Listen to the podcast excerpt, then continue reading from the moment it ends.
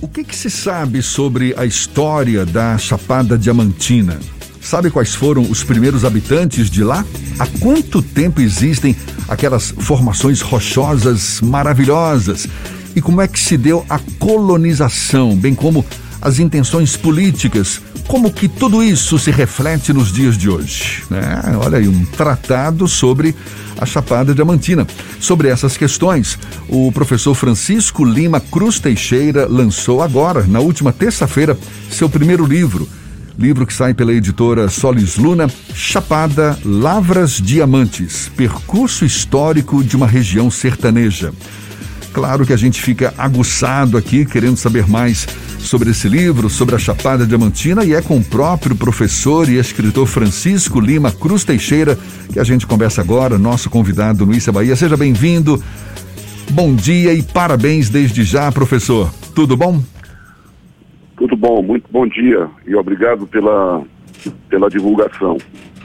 Olha, que a gente sabe desde já, a Chapada Diamantina é uma das regiões mais belas da Bahia, do Brasil, isso não há dúvida. Agora, o que mais essa região esconde que merece a gente saber?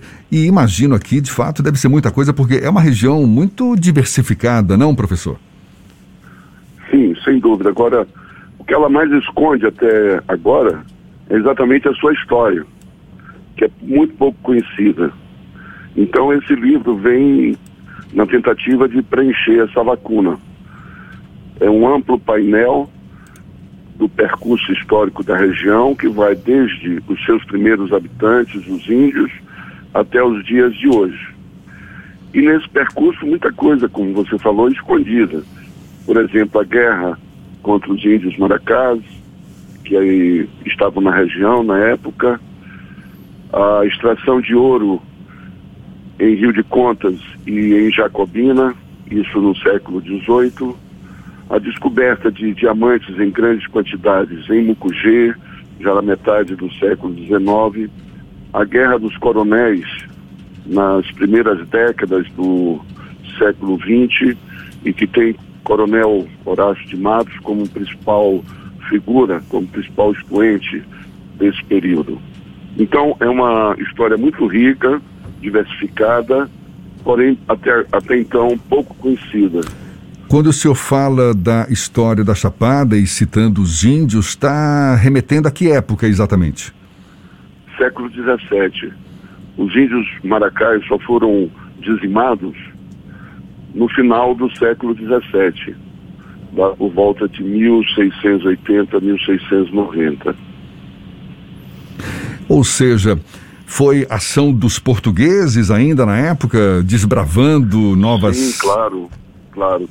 Aí nós não podemos falar no século XVII de portugueses, mas sim de lusos brasileiros, porque já havia muitas pessoas nascidas aqui, principalmente é, do, da mistura do, do português com índio. Então é, seria mais próprio falar de lusos brasileiros do que portugueses. Sim, a ação dessas pessoas que são os colonizadores, os que se arvoram a donos do território. Então, no caso específico dessa guerra aos Maracás, o governo geral da Bahia contratou sertanistas paulistas para fazer essa guerra, porque esses índios estavam oferecendo uma grande resistência e inclusive atacando as é, vilas do, do litoral onde se concentrava a população de colonizadores. Como é que se deu a pesquisa, o levantamento desses dados todos? O senhor se baseou em que exatamente? Há inúmeras fontes e referências. Então, são fontes, ou seja, livros, escritos e publicações desde o século 16.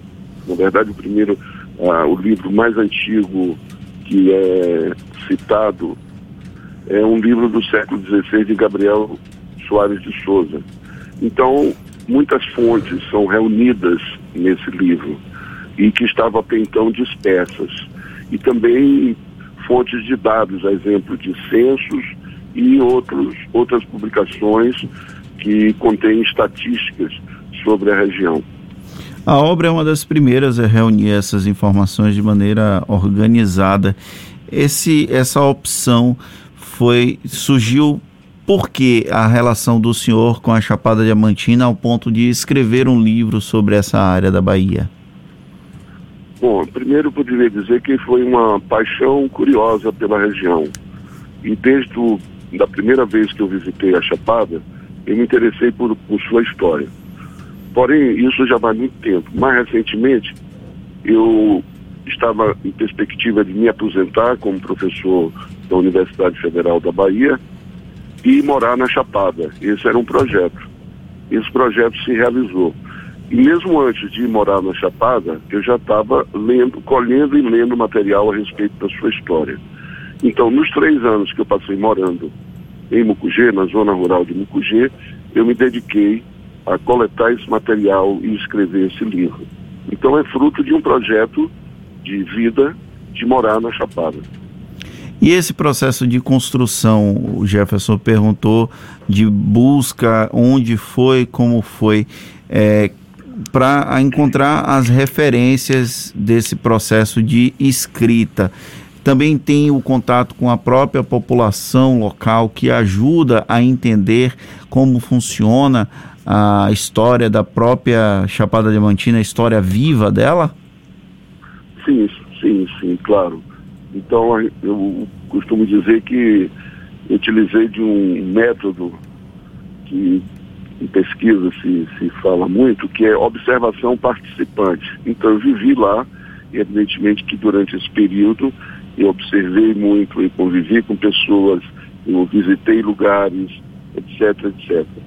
Agora, a busca das referências é um processo que você começa com o primeiro livro que lhe remete a outro, que lhe remete a um artigo, que lhe remete a uma publicação, e assim você vai juntando, né, coletando o material a ser usado para que seja feita a escrita do livro. O senhor consegue entender as razões por que essa história não é tão difundida para o restante da população brasileira e até baiana? Olha, aí não é uma característica específica da, da Chapada. Várias outras regiões históricas do Brasil que a gente conhece muito pouca história. Na, na verdade é o seguinte, a, a, a história, a nossa historiografia, até pouco tempo atrás, ela era extremamente concentrada naquilo que aconteceu no litoral, que foi a, a primeira ocupação dos colonizadores. O sertão era muito pouco conhecido. Só de uns 40 anos, 30 anos para cá, é que começou-se a pesquisar a história do sertão com mais profundidade, com mais afinco. Então, o fato da história da Chapada não ser muito conhecida não é uma característica própria da Chapada, mas eu diria de várias regiões do sertão brasileiro e que são regiões históricas. Nesse processo de levantamento de dados sobre a Chapada, sobre a história dela, qual foi o pontapé inicial, a primeira, digamos, publicação que serviu de referência para entender essa história toda? Foi o livro de Valfrido de Moraes, Jagunços e Heróis. É um clássico da nossa historiografia, é um livro que tem um conteúdo sociológico muito grande e que fala da, da saga de Horácio de Matos. Basicamente, o livro dele é sobre isso, sobre as guerras dos coronéis na Chapada, guerras essas que tiveram Horácio Matos como principal figura. Então, esse livro de Valfrito Moraes, que eu li lá, na, logo depois que eu visitei a Chapada pela primeira vez, e isso foi no início de 1991, esse livro deu pontapé inicial, porque ele me provocou muita curiosidade a respeito não só de aprofundar aquele período que ele estava tratando, mas também o que teria, teria acontecido durante todo esse percurso histórico. Esse trabalho, porque é um quebra-cabeças isso, né? Vai pegando uma informação aqui, outra ali.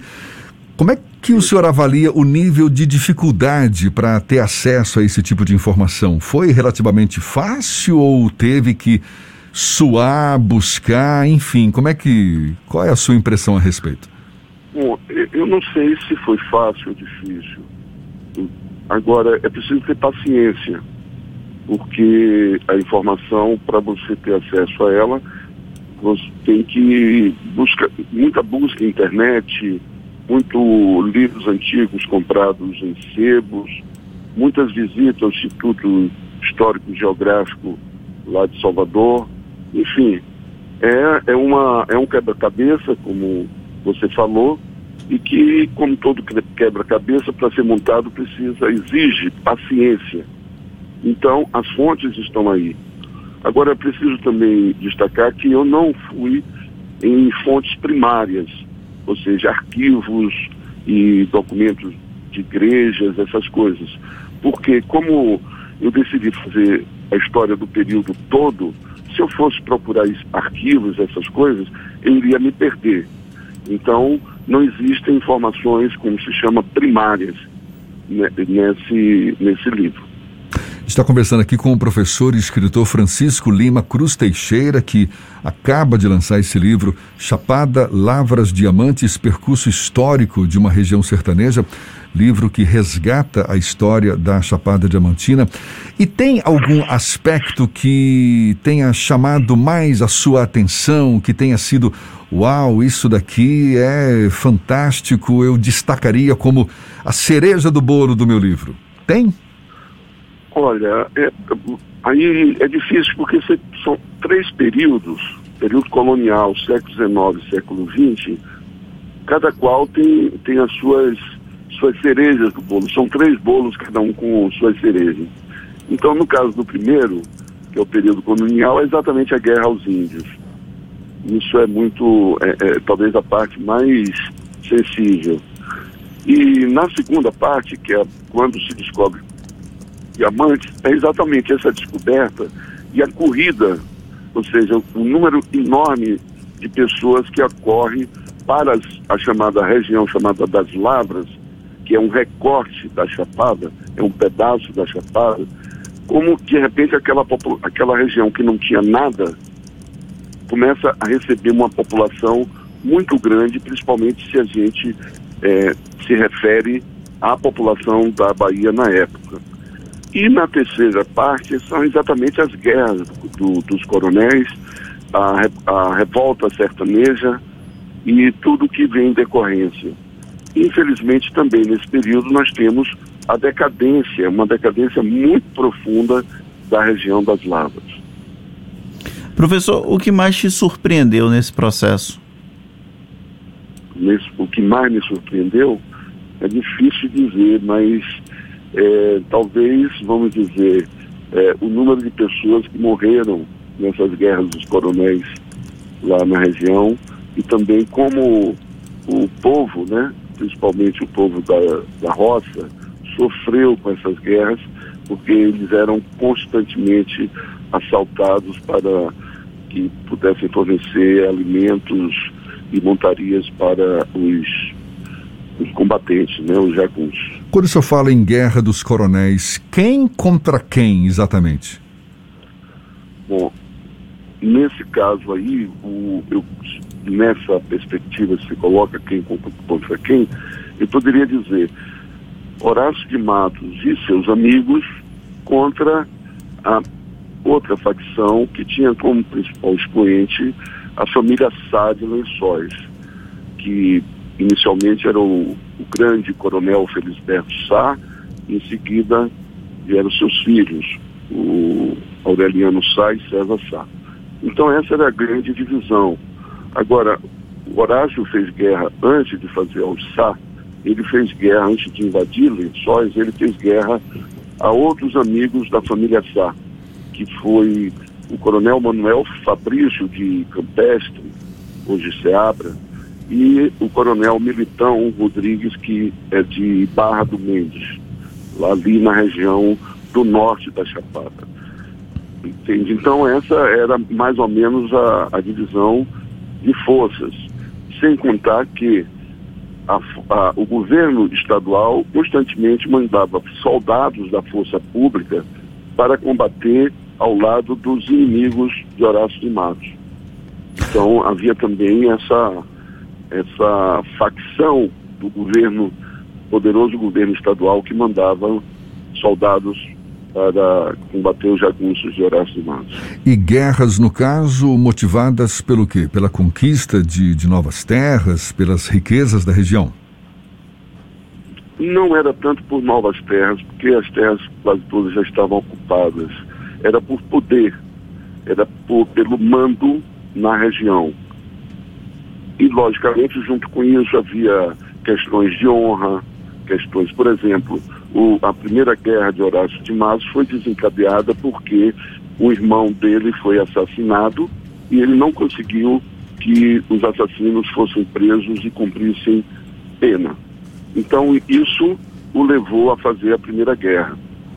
Mas isso é, uma, é um fato circunstancial, ou seja, é o que de, é, de, desencadeou essa primeira guerra. O pano de fundo era a disputa pelo poder na região. Professor Francisco Lima Cruz Teixeira, eu falei no começo que é o seu primeiro livro. Eu sei que o senhor já tem textos, artigos publicados. De fato, é o seu primeiro livro e talvez o primeiro de uma série? Como é que o senhor está encarando essa possibilidade? A rigor não é o primeiro, porque eu já via antes, na minha. É, quando eu trabalhava na, na universidade, eu tinha organizado um livro mas com tema totalmente diferente, com tema da área de administração, que era onde eu trabalhava, Exato. na escola de administração da UFPA. Então já tinha organizado, feito a organização de um pequeno livro sobre redes, bom, redes de cooperação. Mas isso tem muito tempo, é um livro que não não se não se divulgou muito. Então vamos vamos dizer assim, é o primeiro livro da minha autoria é, unicamente da minha autoria, porque o outro tinha outros autores, e se vem mais, eu não sei dizer agora nesse momento. Eu tenho vontade de escrever mais. Vamos ver o que é que vem por aí. Por enquanto. Nesse momento eu não poderia lhe dizer se, se viria mais livros. Por enquanto ainda está degustando certamente o prazer que deve estar tendo, não é, com a divulgação desse livro. E, e também né, elaborando outras produções. Professor, muito obrigado, parabéns. Fiquei aqui curioso em conhecer mais sobre a história da Chapada Diamantina, que a gente sabe é uma região belíssima e certamente esconde, não é? Deve esconder aí tantas, tantas histórias fantásticas que resultaram no que ainda é essa maravilha que a gente tem aqui à nossa disposição. E eu quero agradecer a sua participação, professor e escritor Francisco Lima Cruz Teixeira que acaba de lançar esse livro, Chapada, Lavras, Diamantes, Percurso Histórico de uma Região Sertaneja. Para a gente encerrar, como é que faz para ter acesso ao livro? Ele está disponibilizado em livrarias? Existe versão online? Como é? é ele está disponível, por enquanto, apenas no site da editora Solis Luna. É, pode comprar no site da editora Solis Luna por conta dessa pandemia, ele não, lógico, não foi ainda distribuído para livrarias, mas na sequência será nas livrarias presenciais também. Mas por enquanto só pelo comércio eletrônico, editora, o site da editora Solijuna. Eu tá. gostaria, para finalizar, de agradecer muito, muitíssimo a oportunidade de falar com vocês e qualquer coisa que vocês precisem mais saber sobre o livro, estou à disposição. Muitíssimo obrigado.